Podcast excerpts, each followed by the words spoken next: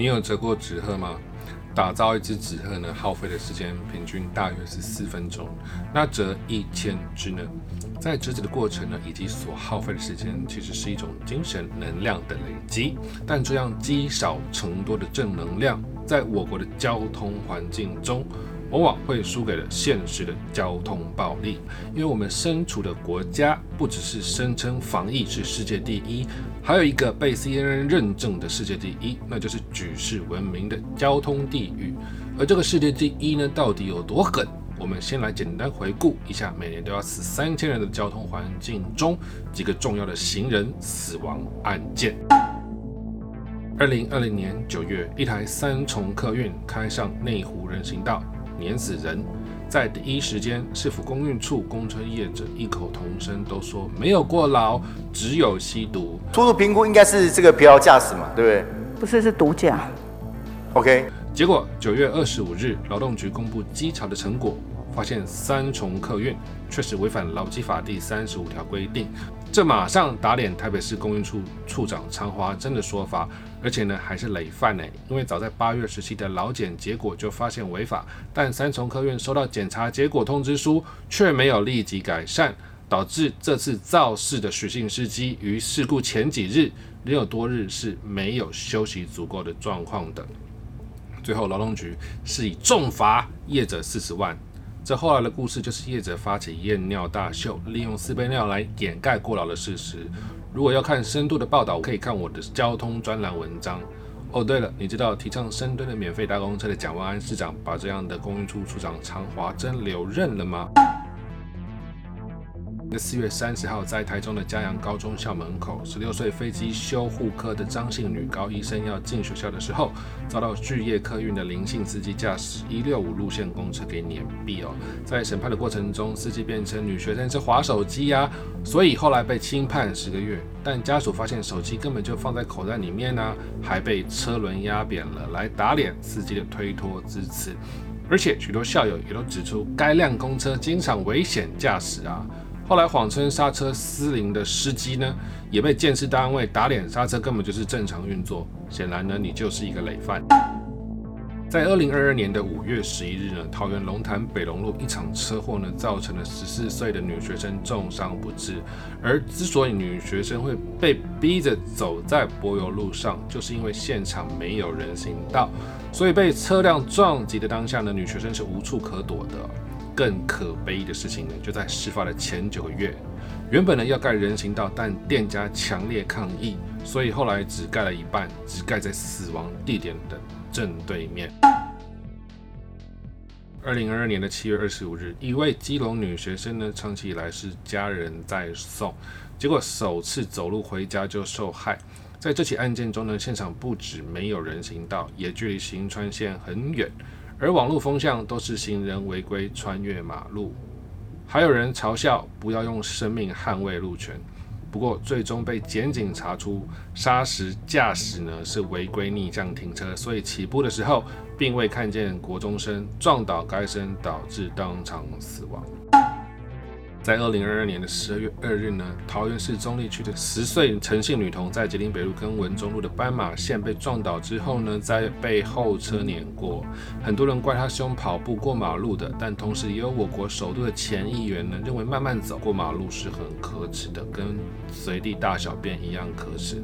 只是因为呢走太慢，车主会不爽。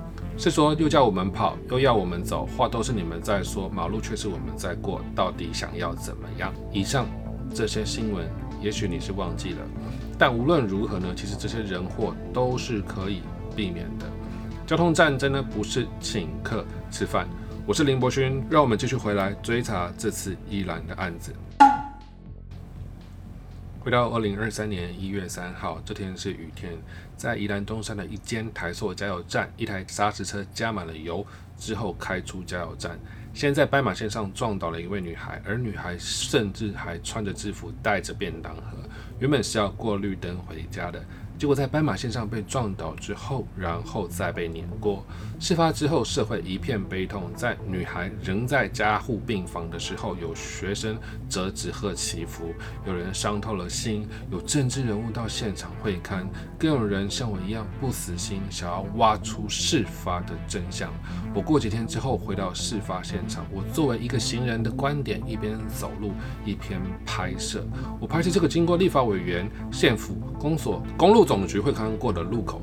但是在他们关心过后呢，过马路的我却依旧被违规车辆给刷卡。我的路径完完全全就是女学生过马路的方向跟方式。可见这个国家的交通傲慢，在立法委员会刊之后完全没有反省，交通依然故我。在人民看到新闻感谢父母官的同时，现场的绿色人行道无人执法，行人安全丝毫没有进步。不死心的我要向各位报告，女孩的死去绝对不是运气不好，这跟其他每年三千人台湾街头上死亡的交通受害者一样，背后都有缜密的交通暴力成因。所以在这一集节目，我要跟各位介绍三位主要的凶手。谁是凶手？是加油站吗？事发当地在宜兰县东山乡东山路一段一零七一号台塑加油站，一台砂石车加完油开出来，然后在东山路一段一零六号的之前撞死人。悲剧发生的当下，砂石车先是撞倒人，之后再碾过人。那女学生是闯红灯吗？其实女学生过马路的时候是绿灯，而砂石车闯红灯的方式很特别，因为现场的双黄线离路口好长一段。停止线到人行道还有很远的距离。当砂石车从加油站站体中间斜线穿越出来之后，还不会跨越双黄线哦。所以这样没有标线引导、没有规矩的道路工程，车辆自由奔放无规矩，对行人来说是极大的风险。而且加油站周边根本无法让任何行人通行，完完全全无路可走。各位如果有看过火花罗解说，就可以知道，如果现场有人行道，调整车子进入和离开的动线呢，事故就可以避免。我们仔细看这座加油站的周边，并没有任何引导的设施，完全是四通八达、自由自在。可是人行道还算是公家单位的责任吧？那么作为一个民营的加油站，加油站的站体跟设计都没有责任吗？而私人企业的规范又在哪里呢？好，根据宜兰县内啊申请新设加油站。附带条件事项中的第一条就写说，接力面临道路部分，各面均应设置绿化分隔岛。绿化分隔岛这边还规定，设置长度除必要车道出入口外，应达连接道路长度二分之一以上。我们再来看看这个出事的台塑加油站，这边很明显就违规了。我就问，请问绿带在哪里呢？是这一撮奇怪的小绿丛吗？就算是绿带了吗？你可知道，没有了绿带，就没有可以参照的交通动线内？进出的车辆就完全是自由奔放啊。那么问题就来了，那么违法的加油站站体是如何拿到政府的使用执照呢？是如何通过宜兰县政府官员的把关呢？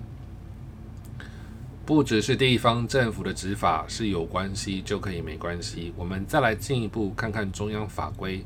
根据加油站设置管理规则的第八条第一项第四款，与巴拉巴拉巴拉小学、中学及当地直辖市、县市政府认定。需保持交通安全之公共设施等，应有一百公尺以上之距离。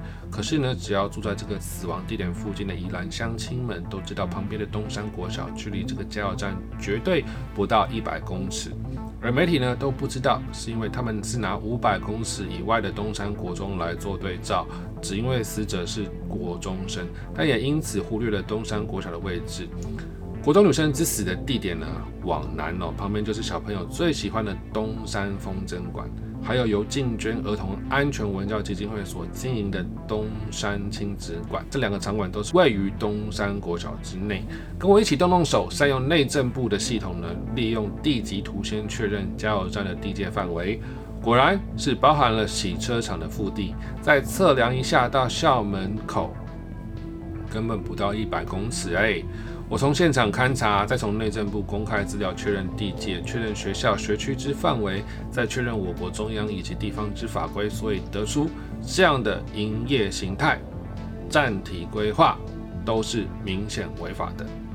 那么各位看到这边所获得的知识，就远远大过了一位由宜兰选出的立委。但有些事情你知道，我知道，连独眼龙都知道，但是就是政府不会知道。而除了站体的违法失能，这次严重的事故还有一个重要的角色，就是撞死人的砂石车。谁是凶手？是砂石车吗？砂石车是谁的？是什么公司拥有的呢？相信各位一定不知道吧？